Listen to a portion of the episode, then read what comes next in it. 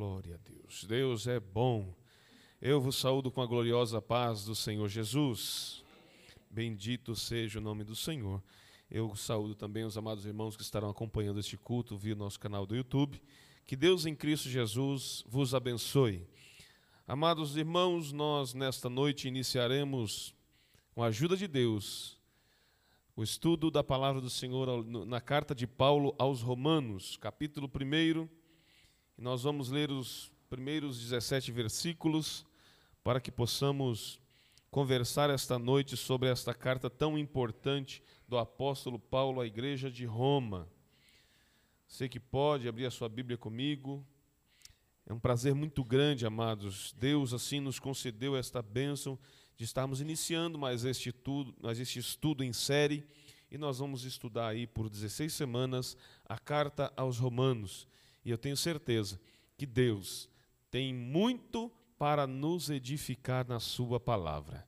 Amém, queridos? Vocês é, me acompanhem nesta, nesta jornada. Leiam por semana um capítulo. Olha, um capítulo por semana. Olha aí. Para quem quer ler a, a Bíblia inteira em um ano, tem que, às vezes, ler dois capítulos e meio por dia para completar a carreira de um ano. Né? E é possível. A gente arruma um tempo, a gente perde muito tempo, como o irmão Felipe uma vez disse aqui, a gente perde muito tempo nas redes sociais. Mas Deus nos dá a graça de podermos aprender da Sua palavra e a gente dedicando tempo, a gente é, estuda a palavra do Senhor e a nossa alma é alimentada e o nosso espírito é fortalecido. Amém, amados? Os louvores nos alegram porque os louvores atraem a presença de Deus e nos, nós sentimos a presença dele na hora do louvor. Mas o louvor em si, amados, não alimenta a nossa alma, não fortalece o nosso espírito, ele apenas alimenta a, alegria, a expectativa da presença de Deus. Mas é a palavra que nutre, que fortalece e edifica. Amém? Diz assim o texto sagrado. Eu vou ler na minha versão aqui, os irmãos me acompanhem, por favor. A introdução da carta de Paulo aos, aos irmãos em Roma. Eu, Paulo, escravo de Cristo Jesus, chamado para ser apóstolo e enviado a anunciar as boas novas de Deus, escrevo esta carta.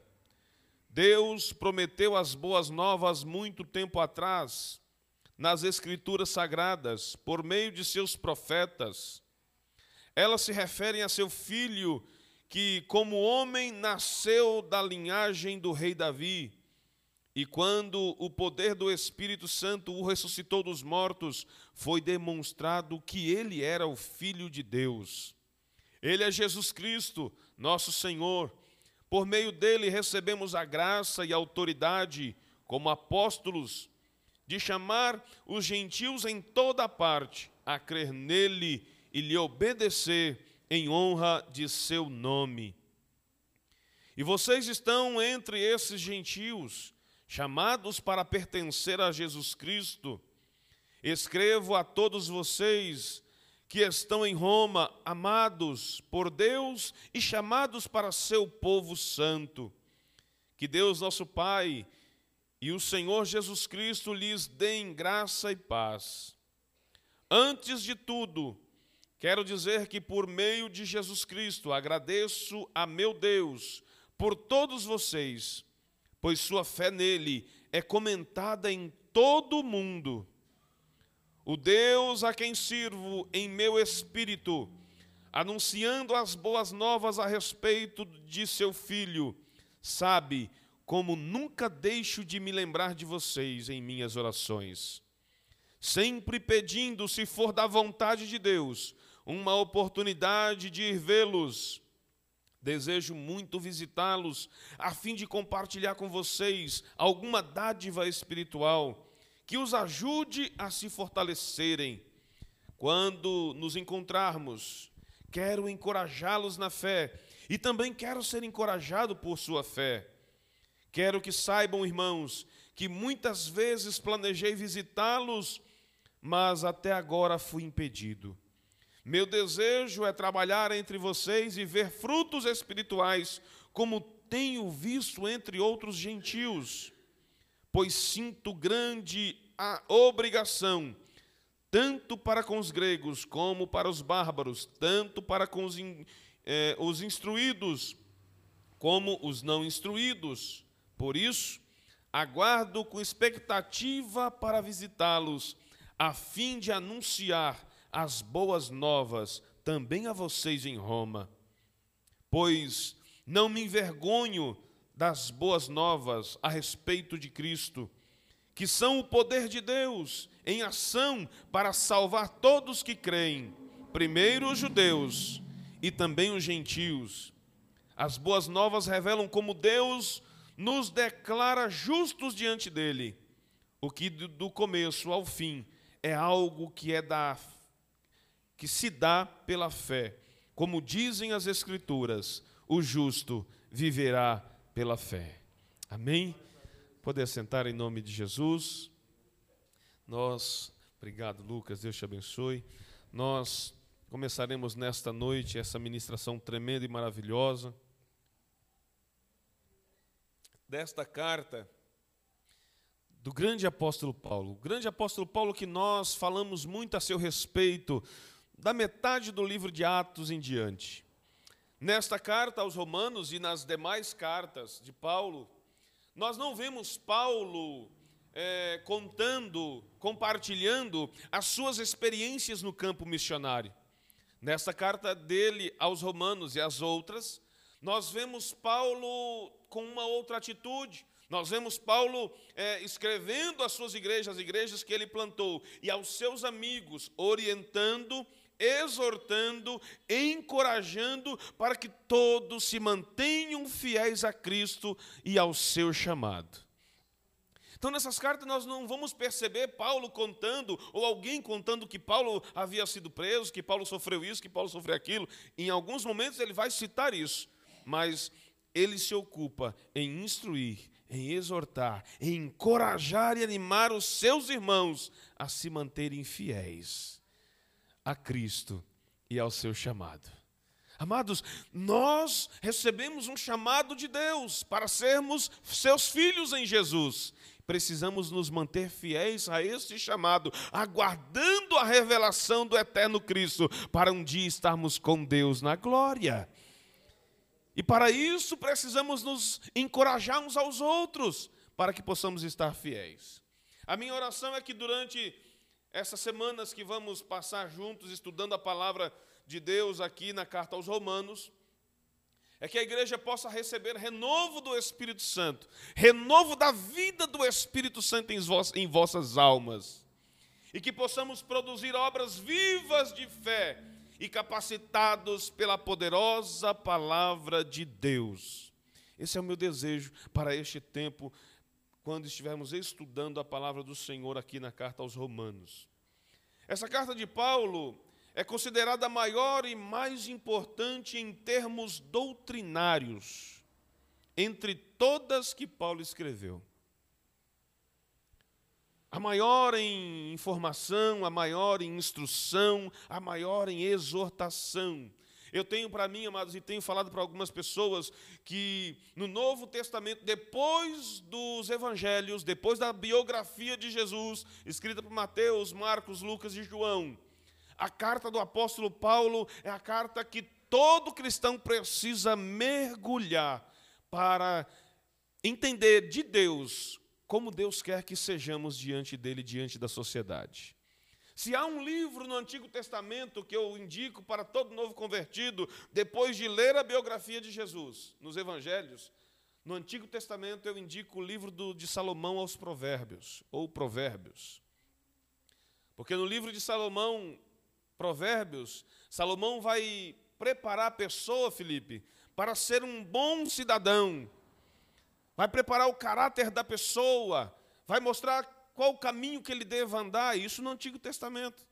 Isso depois também de ler a biografia de Jesus. Então, sempre para a igreja, sempre depois de ler a biografia de Jesus no Antigo Testamento, Provérbios é um livro maravilhoso para transformar o nosso caráter, a nossa alma, diante de Deus, diante da igreja, diante da sociedade. E a, e a carta de Paulo aos Romanos é uma, é uma carta que vai preparar a nossa vida para sermos melhores cristãos. É uma carta fundamentada de Paulo para formar cristãos na presença de Deus. Então você quer ser um bom cristão, quer ver uma, quer olhar para o espelho, porque às vezes a gente olha para o espelho e vê se o cabelo está tá legal, né? Você quer ver como você está sendo, se você estiver realmente sendo um bom cristão? Leia Romanos. Carta de Paulo aos Romanos vai te mostrar onde você precisa melhorar diante de Deus. Amém? Sobre essa maravilhosa carta, Martim Lutero escreveu assim, ó: É uma carta digna não apenas do esforço, olha o que ele disse, não apenas do esforço de todo cristão, memorizar palavra por palavra, mas de uma reflexão diária, como pão de cada dia para a sua alma. Olha só o que Martim Lutero disse. Vale todo esforço para memorizar cada palavra dessa carta. E mais, fazer dela o pão diário para alimentar a nossa alma diante de Deus. A carta aos Romanos é o mais abrangente esboço teológico falando da fé e da doutrina cristã que existe. Essa carta ela é completa. Caprichosamente, Paulo se preocupa em apresentar a justiça de Deus através, nós vamos ouvir muito nessa tradução, falando sobre as boas novas. Quando você me ouvir falar de boas novas, ele está falando do Evangelho, porque Evangelho é as boas novas a respeito de Jesus. Então, nessa carta, ele usa muito esse termo, e nessa tradução, esse termo boas novas. Paulo mostra nos primeiros capítulos essa justiça de Deus, que nós, irmãos, não temos. Não temos essa justiça. Não somos justos como Deus gostaria que fôssemos. Não somos justos como Ele é. Mas olha, Deus, essa justiça de Deus, Ele quer tratar conosco. E Deus faz questão de mostrar que Ele se agrada em realizar a justiça em nós através de Cristo através de Cristo. A justiça de Deus em Cristo satisfaz a necessidade da humanidade para ter paz com Ele. Paulo vai dizer: se possível for, tem de paz com todos os homens, se possível for, se tiver em você. Mas para ter paz com Deus, para termos paz com Deus, ele vai ensinar que somente através de Jesus Cristo é possível ter paz com Deus. Não tem como, irmãos. Você trazer sacrifício, oferecer sacrifício a Deus, e Deus vai dizer: Antes eu me agrado em obediência do que em sacrifício. E obedecer é buscar a justiça de Deus, é buscar essa paz em Deus através de Jesus. A justiça de Deus somente é capaz através a justiça, aliás, que nos traz paz com Deus é somente através de Jesus. A razão para tanto empenho do apóstolo Paulo para escrever, fiquei maravilhado quando descobri isso. A gente vai estudando, comparando as cartas, né? E eu fiquei maravilhado que Paulo escreveu a carta aos Romanos depois que ele escreveu aos Gálatas. E quando Paulo escreve à igreja de Gálatas, o seu coração incendeia por justiça. E ele escreve aos Romanos falando de justiça. Paulo escreveu essa carta logo depois que ele escreveu aos, aos Gálatas. A carta aos Romanos chegou em Roma muito antes do apóstolo Paulo ter chegado lá. Por isso que quando nós vimos que em Atos 28 e 27, 28, quando Paulo chega em, em Roma, alguns irmãos vão lá recebê-lo, porque a maioria deles, ou a grande maioria deles, não conheciam pessoalmente, mas haviam recebido a sua carta, esta carta. Chegou aos irmãos em Roma muito antes de Paulo ter chegado lá. É muito interessante isso.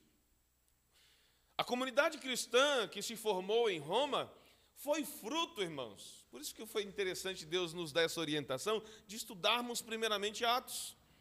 Porque como é que se formou as, as comunidades cristãs em torno do mundo? A origem foi Atos 2, Pentecostes. Assim como a, a, as línguas, línguas naturais o inglês, japonês, o coreano, o mandarim da China, o português de Portugal, o espanhol, enfim. As línguas foram repartidas num ato de Deus na Torre de Babel. As comunidades cristãs em torno do mundo foram originadas no dia de Pentecostes. As festas judaicas, as festas, e principalmente eh, todas elas, os judeus espalhados por todo o mundo se concentravam em Jerusalém para adorar a Deus, para participar das festas, da Páscoa, do dia de Pentecostes. E no dia de Pentecostes de Atos 2, muitos judeus romanos estavam lá ouviram a pregação de Pedro, se converteram, retornaram para Roma e dentro das suas casas começaram a compartilhar da experiência que foi naquela festa de Pentecostes em Jerusalém.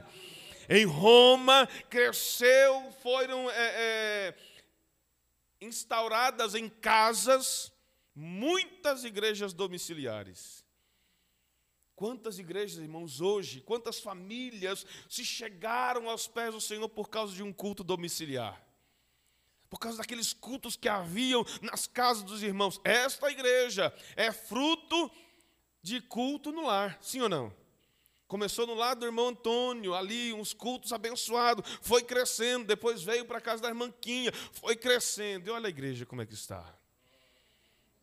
Então, naquela época, muitas igrejas domiciliares, muitas comunidades cristãs domiciliares cresceram, nasceram, primeiro, no dia de Pentecostes, e quando retornaram para Roma, cada família, não, hoje o culto, aquela experiência que tivemos em Jerusalém, nós vamos repetir na minha casa, na semana seguinte, na minha casa, na semana seguinte, na casa de outro irmão, e assim a glória de Deus estava visitando aqueles irmãos. Paulo ficou sabendo, e Paulo se animou em querer ir lá para participar desta bênção com aqueles irmãos. No capítulo 18, vou refrescar um pouquinho a memória dos irmãos, de Atos dos Apóstolos, nós estudamos que um certo imperador de Roma, por nome Cláudio, lembra que ele expulsou todos os judeus de Roma? Todos os cristãos? Ele expulsou, havia um decreto do imperador Cláudio, no ano de 49 depois de Cristo. Não, todos os judeus precisam ir embora, esses cristãos precisam ir embora de Roma. Varreu Roma, de Roma, todos os judeus e cristãos. Foi quando Paulo conheceu Priscila e Áquila, em Corinto. Mas por uma ação divina, amados, por uma, uma, é, é, uma ação de Deus, o decreto de Cláudio foi revogado. E muitos judeus retornaram, porque estabeleceram sua residência, estabeleceram famílias em Roma e retornaram para lá. E foi para esses, para essa comunidade cristã, que Paulo escreveu, mesmo sem ter pisado em Roma, só por ter ouvido falar a história de cada um deles através de Priscila e Áquila, que haviam sido expulsos de lá e que retornaram depois, posteriormente, para lá. Então, Paulo escreveu a essa igreja porque ele ficou sabendo também que quando retornaram para Roma, entre eles já havia uma crescente de gentios romanos nativos se convertendo ao cristianismo. Mas os judeus que haviam se convertido estavam causando uma certa divisão entre eles, entre cristãos judeus e cristãos gentios. Estava tendo ali uma certa divisão entre eles. E Paulo ficou sabendo, falou, eu preciso tratar disso. Isso não pode acontecer, porque todos somos membros do corpo. E Paulo vai usar essa, essa analogia do corpo. É? E Paulo vai tratar desse assunto. Paulo vai escrever aos romanos, como a maioria dos cristãos ali já eram gentios, e os judeus convertidos eram é, é, minoria, eles estavam sendo desprezados. Primeiro, porque eles estavam fazendo é, é, acepção no sentido de que o gentio precisava respeitar os dogmas da lei mosaica. Eles faziam questão que os gentios ainda circuncidassem. Algo antigo que Paulo já havia tratado em suas igrejas. E Paulo escreve para é, é, apontar essas questões. Outra coisa, além de muitos outros assuntos, Paulo vai tratar com esses, principalmente os judeus, da exclusividade deles. Porque eles diziam: não, não, não, a salvação de Deus é somente para Israel. Romano, grego e bárbaro não tem parte na salvação em Deus. E Paulo vai tratar deste assunto. Paulo vai mostrar para eles, amados, que as boas novas, o evangelho de Cristo, associa, vincula o povo de Deus e aos gentios à salvação pela fé. Todo o que crê, todo o que crê será salvo. Todo aquele que crê. E quem leva essa carta? Lembra que Paulo passou por uma cidade chamada Sencreia?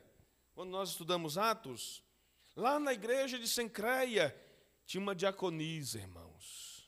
Uma diaconisa fervorosa, uma mulher de Deus, uma mulher que fazia a obra de Deus como Lídia fazia em Filipos. E Paulo, sabendo que essa mulher iria para Roma, disse: Você, Febe, o nome dela, vai levar uma carta para essa comunidade cristã que está crescendo lá em Roma. Essa informação vai ficar evidente no último capítulo desta carta. É que Paulo vai deixar claro quem leva essa carta aos romanos. Nessa introdução, eu fiz questão de trazer essa informação para a gente saber, mas espera aí, se Paulo nunca foi para Roma, como é que essa carta chegou? Hã? Como a carta que ele escreveu a Filemão, o próprio Onésimo levou. Hã? Mas Paulo encaminha a carta por uma diaconisa fervorosa na obra de Deus chamada Febe. Foi ela quem levou esta carta àqueles irmãos muitos anos antes de Paulo chegar lá. A carta de Paulo aos Romanos, amados, ao longo da história tem mudado a vida de muitas pessoas. Eu até comentando com a Dani, estudando a respeito, é, um certo pastor americano, e eu comentei com ela esse dado, e aí ela falou: não, então você não, não é, começa esse, esse, é, o estudo de Romanos. Porque eu falei para ela assim, a carta de, de Paulo aos Romanos ela é de uma profundidade tamanha que daria para a gente ministrar tanto estudo como ministrações, mensagens profundas, versículo a versículo. Houve um pastor americano que começou essa série de mensagens no livro de Romanos, da carta aos Romanos. E ele acabou falecendo sem antes terminar a carta aos Romanos. Aí eu comentando com a Dani sobre isso, conversando sobre essa carta, e ela falou: então não, você não vai estudar, não. Você não vai iniciar esse estudo, não. Eu falei: não, calma, eu vou fazer resumo, não vou estudar é, é, versículo por versículo. Não, não dá. É muito tempo, mas se Deus assim nos dirigir, quem sabe, né? Fazer uma exposição da palavra de Deus, versículo por versículo. É incansável, irmãos. É mensagem revelação que o Senhor dá para o elevo da nossa alma. Nós vamos ficar no resumão aqui para que possamos aprender e aquele que quer se aprofundar, se aprofunda, irmãos, porque é maravilhosa a palavra de Deus. Ela tem transformado muitas vidas. Foram nos textos inspirados pelo Espírito Santo desta carta que o próprio Espírito Santo libertou Martim Lutero de uma religiosidade. Martinho Lutero que era monge e continuou sendo. Mas ele foi liberto da religiosidade do catolicismo romano, do pagamento das indulgências, da idolatria a santos, imagens de escultura. A igreja luterana, irmão, se você entrar numa igreja luterana, você vai ver que todo o seu entorno, toda a sua é, é, a parte de, de, ornamentação dos templos é muito parecido com a igreja católica. Uma diferença: não tem imagem de escultura. Martinho Lutero continuou monge, só que liberto pela palavra de Deus através da carta de Paulo aos Romanos foi liberto lendo a carta de Paulo aos Romanos. Outro grande homem que foi avivado, recebeu um avivamento do Espírito Santo em seu ministério, foi o missionário John Wesley, lendo a carta de Paulo aos Romanos. Ele que se sentia meio que desconfortável, sem saber o que fazer. Será que Deus é comigo? Será que não é? Lendo a carta aos Romanos, o Espírito Santo abriu-lhe o entendimento. Ele recebeu o fogo do Espírito para incendiar nações através das boas novas de Jesus Cristo. Lendo Romanos. A carta aos Romanos apresenta de forma simples e direta como todo cristão pode ter um relacionamento correto com o nosso Deus e Senhor. Vocês já perceberam, e, e os pais aqui vão concordar comigo, que nem todo filho, eu só tenho dois, e isso é verdadeiro nos dois. Alguns têm três, outros têm quatro, cinco, seis, e assim por diante, né? Outros têm um só, né? Mas têm experiência na família de terem filhos ou serem filhos com mais irmãos. E percebam que nem todo filho ou nem todo irmão trata os pais como se deve ser tratado. Tem um filho que acha que por ter mais intimidade com o pai e com a mãe, pode falar da, da, da mesma altura. Se a mãe falar B, ele quer falar B e C. É assim ou não é? Ou é só lá em casa isso? Tem um filho que vai com mais respeito, com mais, é, com mais reverência, o outro já é mais descolado, já é mais debochado. E quando não se toma cuidado, o deboche vira falta de respeito. Né? Então, essa carta de Paulo aos Romanos, ela vai ensinar como todo cristão deva ter um relacionamento correto, correto, com o Senhor nosso Deus. Não é de qualquer maneira, irmão. Deus não é um coleguinha do, do, do Grêmio. Deus não é um coleguinha de balada, Deus não é um coleguinha de trabalho. Deus é Deus, Pai, Senhor, Criador de todas as coisas, e deve ser reverenciado como tal. Como tal. Nem todos os cristãos em Roma conheceram ou conheciam pessoalmente o apóstolo. Por essa razão, ele dedica sua apresentação formidável sua apresentação pessoal, logo no início da carta. Eu fiquei é, é, sabendo que, na época de Paulo, existe, o, Paulo, o nome Paulo, principalmente no, no, no, no meio do povo romano, era muito comum. E todas as cartas que se escreviam uns para os outros, quem estava escrevendo se identificava. Eu, Paulo. E Paulo, na sua apresentação, ele, ele vai a fundo, falando, eu não sou apenas Paulo. Eu não sou um qualquer Paulo. Olha a apresentação de Paulo. Paulo apresenta, na sua apresentação, ele faz umas é, afirmações ou declarações que são inquestionáveis, ou credenciais inquestionáveis, dignas de serem exemplo. Por isso que ele fala: sede meus imitadores, porque eu imito bem Cristo.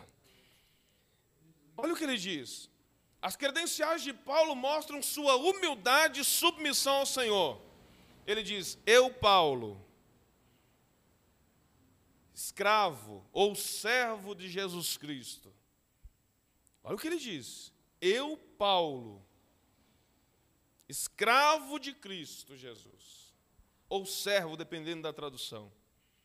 Quando Paulo se apresenta como escravo ou como servo de Cristo, Paulo está dizendo aos irmãos, de Roma, aos irmãos em Roma, ou aos irmãos romanos, eu pertenço a Cristo, eu tenho um dono. Eu não sou um Paulo qualquer, eu não sou um jornalista ou eu não sou um aventureiro, eu sou um servo de Deus e, como servo, Ele é meu dono. Ele é meu dono. Paulo se declara propriedade de Cristo e vivia para servir e fazer a vontade do Senhor. Se sentindo escravo, se sentindo um servo fiel, ele diz: A minha vida, a vida que vivo hoje, vivo pela fé no Filho de Deus.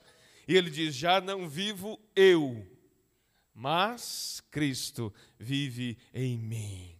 Irmão, quando Paulo está dizendo, já não vivo eu, não é a minha vontade, a dele é mais importante. Já não é o meu querer, mas o dele é prioridade. Já não é onde eu quero ir, aonde ele me enviar, eu vou. Entende? Então, quando Paulo está dizendo que eu sou um escravo, que eu sou um servo, e a minha vida é viver para fazer a vontade dele e servi-lo, ele está dizendo, irmãos, a minha vida que eu tenho é dele. E o que ele tem para mim, eu recebo. Eu recebo e vivo. Será que nós, como igreja, podemos fazer essa declaração, declaração que verdadeiramente nós servimos a Deus? Nós somos servos de Deus, vivemos de fato para servir a Cristo e fazer a Sua vontade? Essas duas perguntas alegraram meu coração. Falei, Senhor, obrigado, porque essa é uma avaliação que o Senhor está fazendo de mim. E eu compartilho com os irmãos. Faço como Paulo, eu estou aprendendo com ele. E quando ele escreve aos Coríntios, ele diz: Aquilo que recebi do Senhor, isso também vos ensinei. Aleluia. Não guardo nada para mim, irmãos. Vou guardar, não. Vou compartilhar com os irmãos. Como bom pregador e mestre da palavra, Paulo faz um breve resumo, mostrando pela palavra como Deus havia prometido um Salvador. É gostoso participar de um mover de Deus. É gostoso vir num culto maravilhoso como foi o de domingo e sentir a presença de Deus. E ah, irmãos, há, há cultos em que a pessoa põe o pé na igreja pela primeira vez. É um descrente, é um ímpio. Põe o pé na primeira vez na igreja, primeiro culto o mover de Deus chega e pega ele. Ele é batizado com o Espírito Santo. Ele sente uma alegria tremenda e vai embora. Não, eu quero Deus, eu quero Deus. Não, não largo mais Deus por nada. Mas ele participou de um mover de Deus. Ele precisa conhecer sobre Deus. E era o que Paulo estava fazendo com os irmãos. Eles participaram de um mover, eles receberam o Espírito Santo em Pentecoste, estavam vivendo por aquele mover. A presença de Deus é gostosa demais. Quanto mais lenha, mais fogo. A lenha era oração. Lembra que nós ensinamos? Aprendemos? Quanto mais oração, mais poder. E eles oravam, e eles evangelizavam, e eles pregavam, e Deus estava com eles. Então estavam em movimento. Havia um mover de Deus. Nem todo mover de Deus, irmão, é meninice.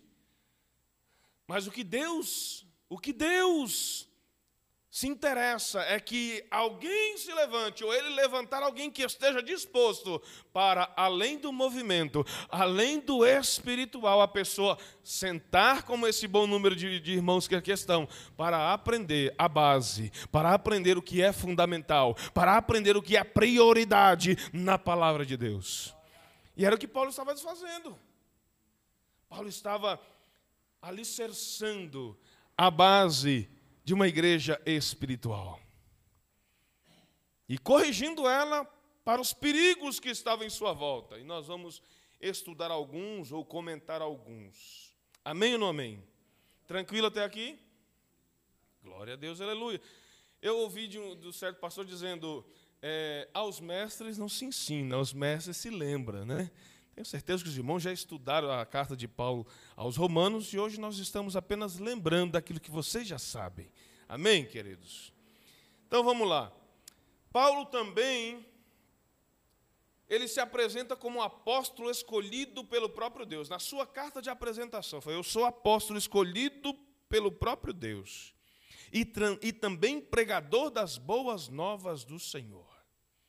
Eu fui escolhido para pregar, para ensinar as boas novas. Como bom pregador e mestre da palavra, Paulo faz, faz um breve resumo né, daquilo que Deus queria fazer. Paulo vai falar que Jesus, que nascera da linhagem real, descendente de Davi, foi morto, mas com o poder do Espírito Santo foi ressuscitado.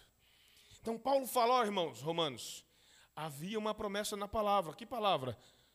Na antiga aliança.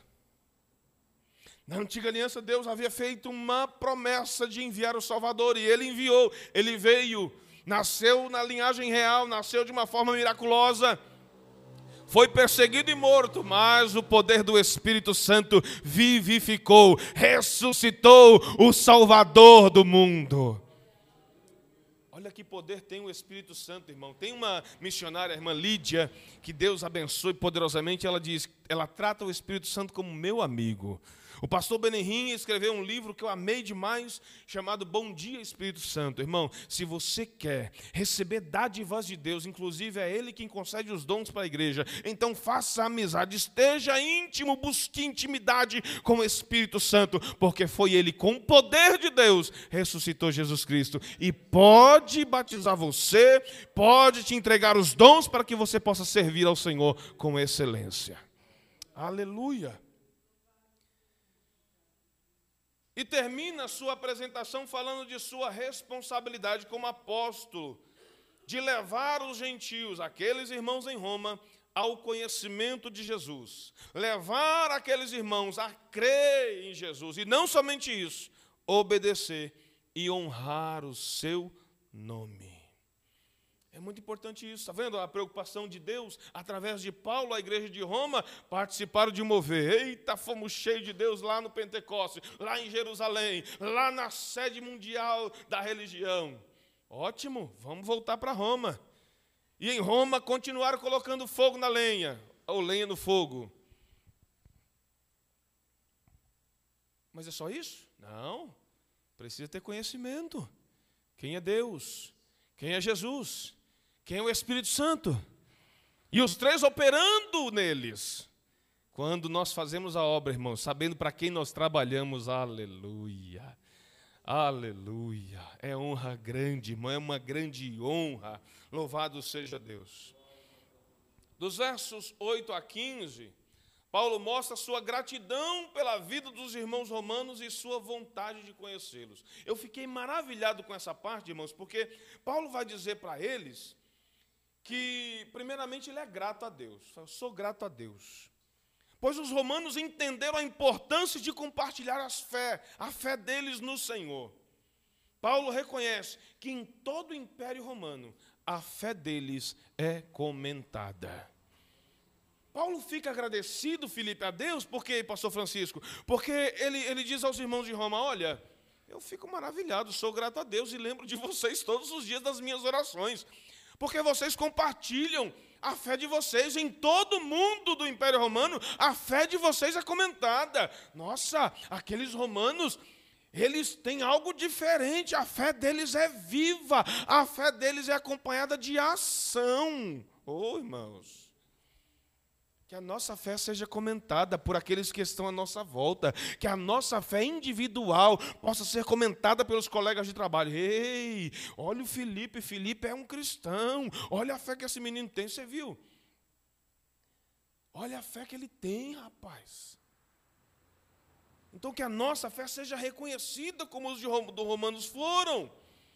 A vontade de Paulo em conhecê-los e poder compartilhar as boas novas e também seus dons espirituais para que os romanos fossem fortalecidos na fé era latente no coração de Paulo. Paulo tinha uma vontade tremenda de estar no meio daquele mover espiritual que os romanos tinham. E não somente mostrar o conhecimento que ele tinha a respeito de Deus, mas participar daquele mover e dizer: olha, e eu gostaria até de compartilhar os dons que eu tenho com vocês, para que a fé de vocês seja fortalecida. Ele não está dizendo para que a fé de vocês seja é, aumentada, seja fortalecida. Aleluia. Amados, quantos dons Deus tem te presenteado? E você não tem compartilhado com os outros. Porque o dom não é para nós, é para servir. O dom que Deus nos dá é para servir. Se é dom de louvar, louve, louve, louve, e traz calmaria através do louvor para a tempestade de muita gente. Louve, louve. Se é compartilhar da palavra, compartilhe. Como diz Agostinho, pregue o Evangelho, se preciso, fale. É com suas atitudes. Tem pessoas que não sabem louvar, tem pessoas que não sabem pregar, tem pessoas que muito menos sabem orar, irmão, não sabe, tem vergonha até de orar. Mas ele foi chamado para socorrer. Para socorrer. Está precisando de ajuda? Não, vai em fulano. O irmão fulano é ótimo, ele vai te ajudar. Tem pessoas que têm chamado, irmão, socorrer. Ministério do socorro. Outros já não pregam, não cantam, mas tem uma oração de intercessão. Olha, é ele dobrar os joelhos para orar, o céu se abre. Isso é dom que Deus dá para ser compartilhado, para, ser, ser, é, para servir os irmãos na fé. Os dons que o Senhor confia a nós é para ser usado com os outros, com o propósito de fortalecê-los na fé. Sempre fortalecer na fé. Agora tem uns aí que querem se promover com os dons, e aí o Espírito Santo não nos deixa enganados. Tem alguns que querem, meu Deus do céu, eu ouvi esses dias aí que alguém estava co cobrando para receber uma, uma oração, e dependendo do tempo da oração, o valor era, era diferente. Falei, oh Jesus, queima ele, esse espírito de engano. Irmãos, se beneficiar com o dom que é de Deus. E eu não duvido do dom, viu, irmãos? Mas quem utiliza de forma errada o dom, ah, vai ser comido por bicho. Vai ser comido de bicho. Quem usar com um dom para benefício próprio, vai ser comido de bicho. Irmão, não pode. A obra de Deus não se faz assim. Paulo se mostra muito motivado em querer trabalhar pessoalmente com aqueles irmãos em Roma.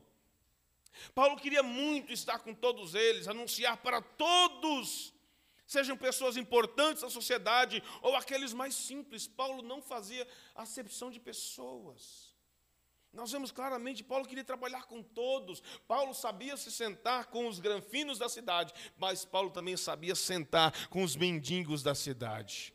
Para ele, todos tinham o mesmo valor diante de Deus. E é isso que eu e você precisamos ter essa visão de Deus, porque Deus vê a alma, Deus não vê o estereótipo da pessoa, quem ela é, o que ela representa na sociedade. Irmãos, eu fico enojado.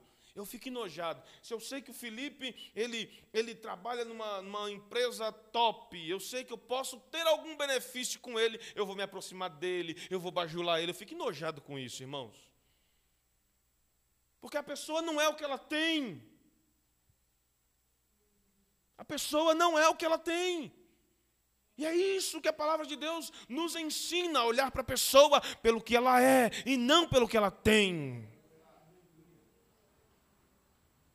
Eu posso estar na posição de pastor e algumas pessoas querem se aproveitar dessa posição para se beneficiarem. Sai para lá em nome de Jesus.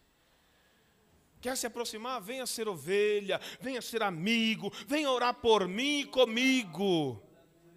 Mas querer só sugar que nem sanguessuga, sai para lá em nome de Jesus. Oh, irmão, pelo amor de Deus. Vamos seguir o exemplo daquilo que Deus quer. Deus quer que olhamos um para o outro e esses dias a gente estava aconselhando e diz, olha, é, é, a gente tem Deus como pai, mas a gente tem Deus, por exemplo, eu, eu não posso maltratar minha esposa. Porque além de ela ser uma filha de Deus, se eu maltratar ela, eu estou ruim com Deus. Porque ela sendo filha de Deus, quem é meu sogro? Deus. Deus é meu pai e meu sogro ao mesmo tempo. Olha que coisa tremenda. Eu vou maltratar ela? De jeito nenhum. Não quero ficar mal com meu sogro, não, e nem com meu pai. Entende, irmãos? A recíproca é verdadeira para as mulheres. Receba que é de graça. Aleluia. Paulo queria ministrar para os que eram pessoas importantes, e Paulo foi para Atenas e viu aqueles grandes filósofos e ministrou para eles. Mas Paulo também tinha o interesse de ministrar para aqueles indoutos, aqueles que tinham pouca instrução. Paulo não era de se vangloriar por estudo que tinha, pelo mestre que era, não. Irmãos, no ensino, no ensino, eu aprendi o seguinte. Um grande mestre me ensinou que na hora que a gente estiver ensinando, a gente não queira puxar os irmãos para o nosso nível, sim o contrário, descer para o nível dos irmãos. E era aquilo que Paulo fazia. Entendem? Então Paulo descia para o nível e falava para que todos pudessem entender. É assim que tem que ser. Se eu não, se eu não estiver me fazendo esclarecido, entendido, puxe minha orelha. Pastor, você aprendeu lá, então, por favor, execute. Entendeu? Paulo é um exemplo de servo de Deus por não desprezar ninguém. Paulo não desprezava nenhuma aula e Paulo também não desprezava nenhuma oportunidade de falar de Jesus, de falar do amor de Deus. Paulo não desprezava, tampouco para exortar. Ah, Paulo não desprezava nenhuma oportunidade. Dos versículos 16 a e 17, Paulo faz declarações que mostram que sua atitude, ou é, sua atitude, a origem e a operação das boas novas, elas estavam centralizadas em Jesus.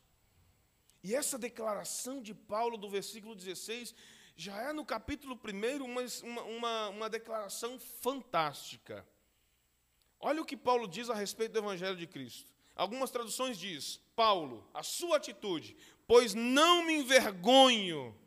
Algumas traduções diz do Evangelho de Cristo. Essa diz das boas novas a respeito de Cristo. Que são poder de Deus em ação para salvar todos os que creem, primeiro judeus e também os gentios. Ó, primeiro, há uma ordem. Paulo confessa, realmente Deus se manifestou para salvar os judeus. Mas porque eles rejeitaram, Deus salvou todos que creram. Neste versículo 16, nós vemos a atitude de Paulo em relação às boas novas. Ele diz: Eu não me envergonho, eu não sinto vergonha das boas novas que transformou a minha vida.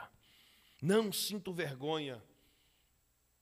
Paulo afirma que a origem das coisas, a origem das boas novas, a origem do evangelho é o próprio Cristo. Quando que a sua vida mudou? Quando eu recebi Jesus na minha vida. Quando eu recebi Jesus na minha vida, a minha vida mudou. Antes eu era um. Como é que aquele hino diz? É, é, eu hoje estou bem, mas já estive mal. Sou dia de sol, mas já fui temporal. Fui barco à deriva, fui noite sem lua, verão sem calor.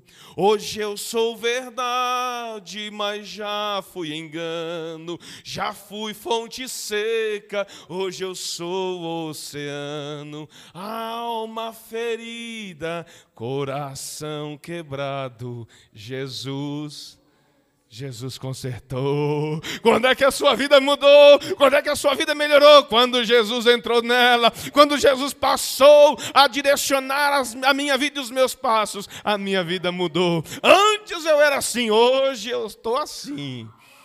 E daqui para o céu, daqui para o céu. Então, Paulo quer mostrar isso, irmãos. O princípio e a origem das boas novas é o próprio Cristo. E a operação ou o efeito das boas novas ou do Evangelho é o poder de Deus através de Cristo em nós. Deus não operou nenhum poder em seres inanimados. O diabo disse na tentação que Felipe relembrou aqui: transforma essa pedra em pão. Ó, é o poder de Deus transformar a pedra que foi criada para ser pedra em algo para ser comido. E aí Jesus disse: Nem só de pão viverá o homem. Deus não trabalhou o seu poder em coisas da criação. Ele trabalhou, ele operou, o efeito do poder das boas novas foi no seu coração, no coração das pessoas, naquilo que ele criou a sua imagem e semelhança. Quando Deus operou milagre, por exemplo, abrindo o mar, você pode dizer, não, pastor, você conhece a Bíblia, e você vai dizer, mas Deus abriu o mar, e o mar é, um, é, uma, é algo da criação de Deus. O mar em si não tem vida. Sim, mas foi em benefício para quem? Entende? Deus abriu o mar para que o seu povo passasse. Ah, pastor, mas Deus operou um grande milagre. Aqueles homens foram lançados na fornalha de fogo. Positivo, você conhece a Bíblia. Mas ele passeou no meio daquele, com aqueles homens por quê? Por causa do fogo ou por causa dos homens? Então, o poder de Deus sempre, o efeito do poder de Deus sempre vai ser em meu favor, como o irmão Felipe disse há pouco. Nós temos que usar em nosso benefício o poder que a palavra tem para nos favorecer. E é isso que Paulo está dizendo. O efeito das boas novas e do poder de Deus, ele age através de Cristo em nós e para nós. Em nós e para nós. E que todo o propósito de Deus é alcançar todos os que creem no Senhor. É o poder de Jesus operando através de Jesus em nós e nós servindo para testemunhar e alcançar aqueles que estão lá fora. E revelar através das boas novas ou do Evangelho a justiça que é capaz de tornar o justo, capaz de tornar justo ou injusto pela fé no Filho de Deus. Somente Deus faz isso, irmão.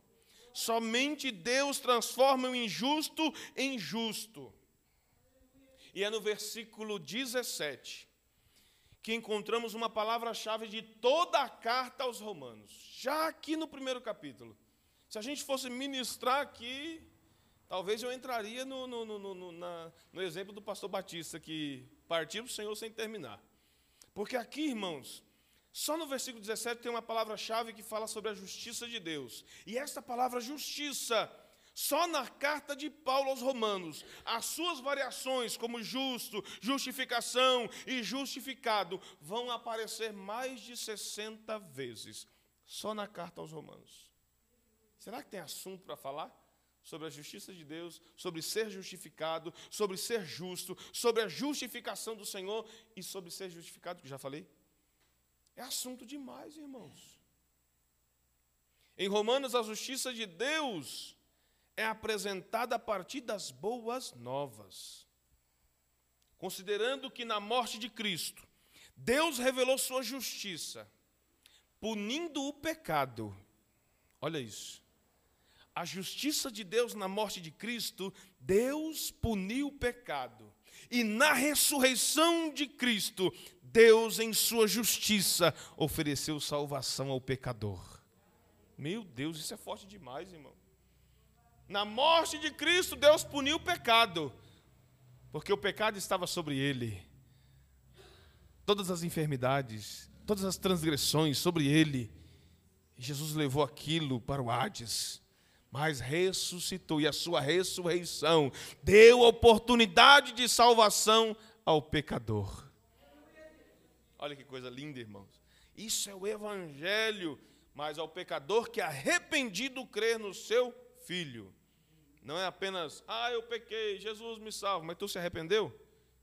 Quem, arre... Quem peca, confessa e deixa, alcança misericórdia. Então, receba. Paulo vai mostrar também ser muito responsável em refutar o mau comportamento dos ímpios e alerta os cristãos, gentios e judeus. Tomem cuidado. Tomem cuidado, a palavra do Senhor já disse que as más conversações corrompem os bons costumes. Então tome cuidado, irmão. Aquele negócio de me diga com quem tu andas que eu digo quem tu és, tem fundamento, tem fundamento. Então, tome cuidado. Há quem diga que a carta de Paulo aos Romanos é comparada a um tribunal onde o autor, Paulo, intima os gentios e judeus a deporem e os declara culpados diante de Deus. Lá no capítulo 3 ele vai dizer: Porque todos pecaram e destituídos estão da glória de Deus. Meu Deus, Paulo é tremendo, irmão. Enquanto no livro de Atos, quantos julgamentos Paulo foi submetido. Quando escreve aos Romanos, eu agora eu sou juiz. E vocês são réus. Vão depor. E já vou adiantar: todos vocês são culpados. Todos vocês são pecadores. E carentes da misericórdia e da graça de Deus. Mas também Paulo explica o plano da salvação. Pela justificação na fé no Filho de Deus. Aleluia! Deus seja louvado. E dos versículos 18 a 32, né, para encerrar, são 32 versículos. Paulo dirige essa sessão do tribunal. E em sua pauta nessa sessão, Paulo apresenta a perversão humana e a reação de Deus por causa desta relação dos homens e dos pecadores contra Deus. É terrível. Olha o que o versículo 18 diz. Assim Deus, irmãos, eu senti um temor muito grande quando eu li esse versículo. Porque todo ser humano, todos nós, irmãos, temos algum grau de maldade. Todos nós. Não adianta você dizer que não tem. Ah, não foi por maldade. Você já está mentindo, porque foi. Se você está dizendo não foi por maldade, foi, irmão. Olha aí o que o versículo 18 diz. Assim Deus mostra do céu sua ira contra todos que são pecadores e perversos, que por causa da sua maldade impedem que a verdade seja conhecida. Isso é forte demais, irmão. Que na igreja de Deus não haja maldade que impeça que a verdade seja conhecida. A minha maldade, se eu agir com maldade com alguém, eu estou impedindo que a verdade revelada em Cristo, ou a verdade de Deus revelada em Cristo, seja conhecida. O próprio Jesus disse: Então conhecereis a verdade, e a verdade vos libertará. Se não conhecerem a verdade, não serão libertos, irmãos. Agora, o pior não é apenas não conhecer a verdade e não ser liberto, é quem está impedindo que a verdade seja conhecida, para que não haja libertação ou liberdade. Jesus é a verdade que liberta e que precisa ser conhecida, e as nossas maldades impedem que isso aconteça. Já ouviu alguém dizer assim? Não, mas para ir na igreja daquele crente? Não, não, não. Daquele? É aquela igreja que ele vai? Não, vou não. Será que ele é bonzinho? Não, não, para ser crente igual aquele lá, ah, não dá não. Olha o impedimento aí. Né? E não tem como escapar, irmão. Nós vamos comparecer ao tribunal dele. Não tem como escapar, irmãos. Quando isso acontece, Deus se ira. Esse texto é profundo demais. Deus se ira no céu, e quem age com maldade se torna alvo da ira de Deus e da justiça de Deus. Tem gente que se engana, diz: ah, Deus é justo, Deus é justo. Opa, Deus é justo. A justiça humana é falha, sim ou não? A justiça humana condena o inocente e absolve o culpado. Há esse é, essa distorção da verdade, da justiça humana, mas a justiça de Deus não. Irmãos, não tem como haver erro na justiça de Deus. Porque a palavra do Senhor diz, vai dizer, Paulo escrevendo aos Coríntios, vai dizer que o Espírito Santo intercede por nós com gemidos inexprimíveis. O próprio Paulo vai dizer que Jesus é o nosso advogado fiel.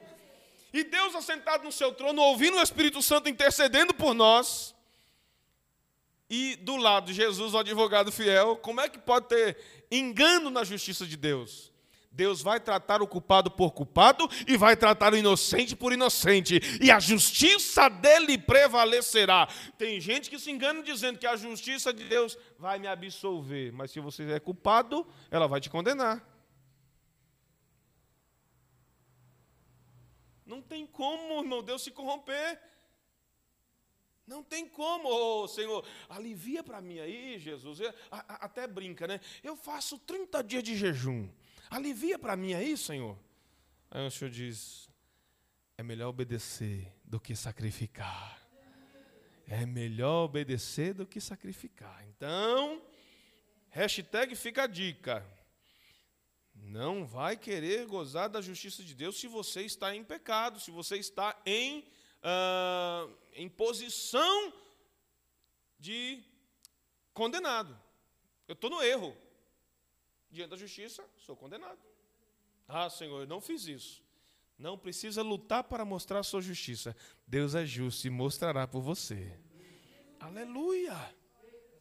Aleluia! A justiça de Deus absolve o réu confesso e arrependido. Ó, olha como Deus é justo, irmão Antônio. Como justo, aquele que pecou, sendo um réu, confesso, não, eu confesso. Eu errei, Senhor. Eu errei. Aí ele vai dizer assim: vai, não peques mais. Ele absolve. Quem confessa e deixa. Agora, quem nega, estando no erro, negando e não se arrependendo, ah, apartai de mim para o fogo eterno. Vai para lá. E não é nem para a direita, é para a esquerda. Nesta sessão, Paulo apresenta a acusação de que o mundo gentil é culpado e que todos são pecadores e que precisam de Jesus Cristo. A ira de Deus contra os seres humanos é por causa da sua degeneração após o pecado. E aí o apóstolo João vai dizer: quem é puro, purifique-se ainda. Mas quem está sujo, suje-se ainda.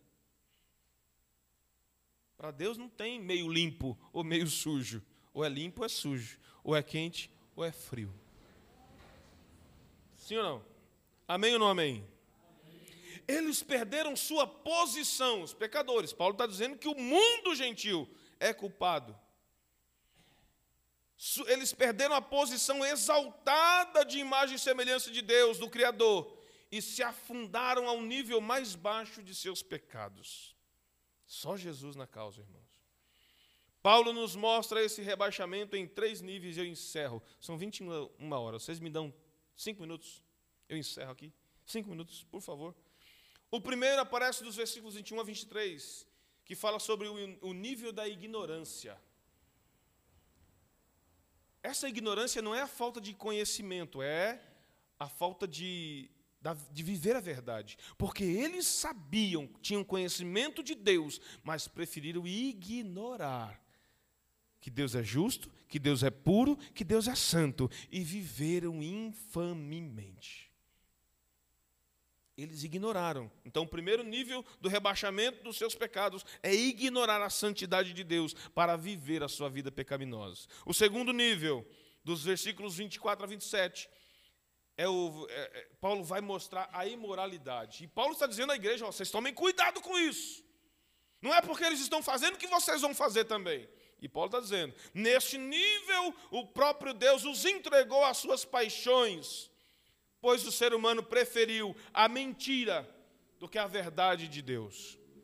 O ser humano, o ser humano foi da idolatria à imoralidade, pois quando o homem se sente um Deus, age como bem entender para satisfazer os seus próprios desejos.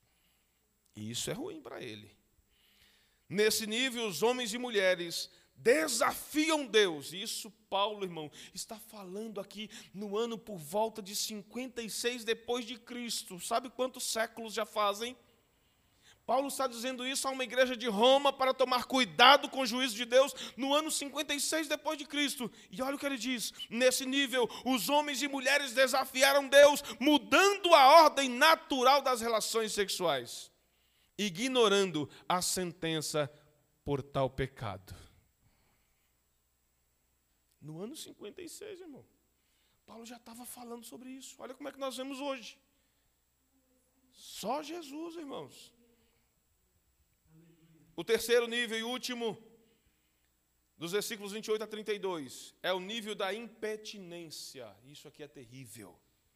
Esse é o nível mais baixo deles, onde o ser humano insiste em seus pecados e não mostra arrependimento. Sabe aquela expressão bíblica que diz que a mente está cauterizada? A pessoa já não tem mais noção do que é certo ou errado. Tô na não, tô na graça. A graça de Deus me encobre de tudo. Eu posso fazer o que eu quiser. Eu estou livre, irmão. O livre anda em liberdade. É? Cuidado, você está em libertinagem. A sua mente está cauterizada, você já não sabe o que é santo e o que é profano. Jesus e Genésio são as mesmas pessoas e não são. Jesus salva e Genésio te leva para um lugar que não é o céu. Então, cuidado. Então, este nível mais baixo, uma vez que rejeitam a Deus, rejeitaram a Deus em sua mentira e em sua maneira de viver e pensar, se corromperam ainda mais em seus pecados.